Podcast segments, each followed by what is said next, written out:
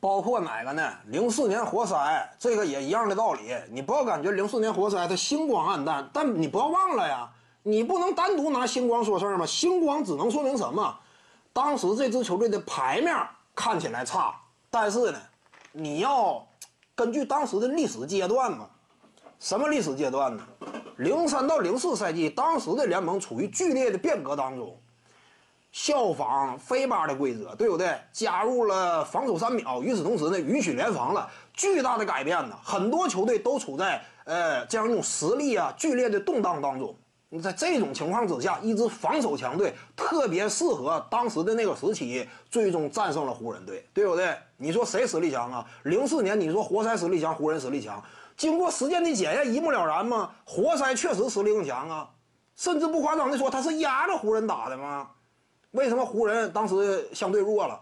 奥尼尔呢？一个是在新的时代规则之下，他统治力有点不在；再有一点呢，科比、奥尼尔之间内部也没有那么和谐。但是这是不是一支球队真实展现的战斗力的一部分呢？当然是了，你不能抛开这些谈呢。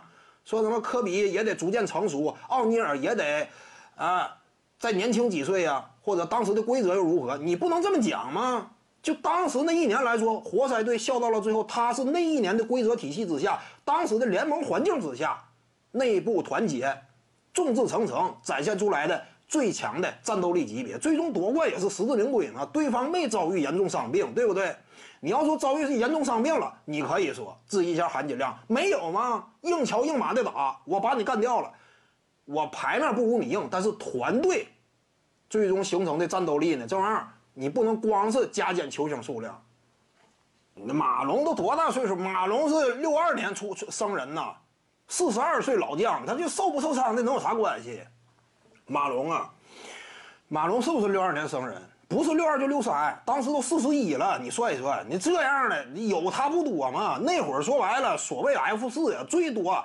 仍然被认为是什么？F 四只是名气，看没看到他说的是 F 四，可不是实力，有名，但是那不见得他是有实力嘛。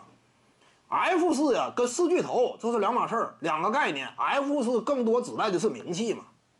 马龙和这个手套佩顿呢，都多大岁数？当时已经不是巅峰期了。你要巅峰期的话，谁也干不过。就算 OK 组合有一定内部矛盾，对方也白给，就是。呃，真说巅峰期还有个马龙跟奥尼尔携手，谁能拦得住啊？你这种组合呀，但问题不是巅峰吗？零四年其实更多还是 OK 组合作为中坚力量，绝对的双核球队，这是 F 四嘛？而双核球队内部出现了矛盾，出现了纠纷，各自呢有不同的目标追求了。到了这个生涯阶段呢，怎么讲？未来想走的路啊，或者说呢，俩人不是一条心了。你这种情况之下，没有展现出这种能力吗？总共就双核，他俩又掰了，那当然没打过活塞呗。徐静宇的八堂表达课在喜马拉雅平台已经同步上线了，在专辑页面下您就可以找到它了。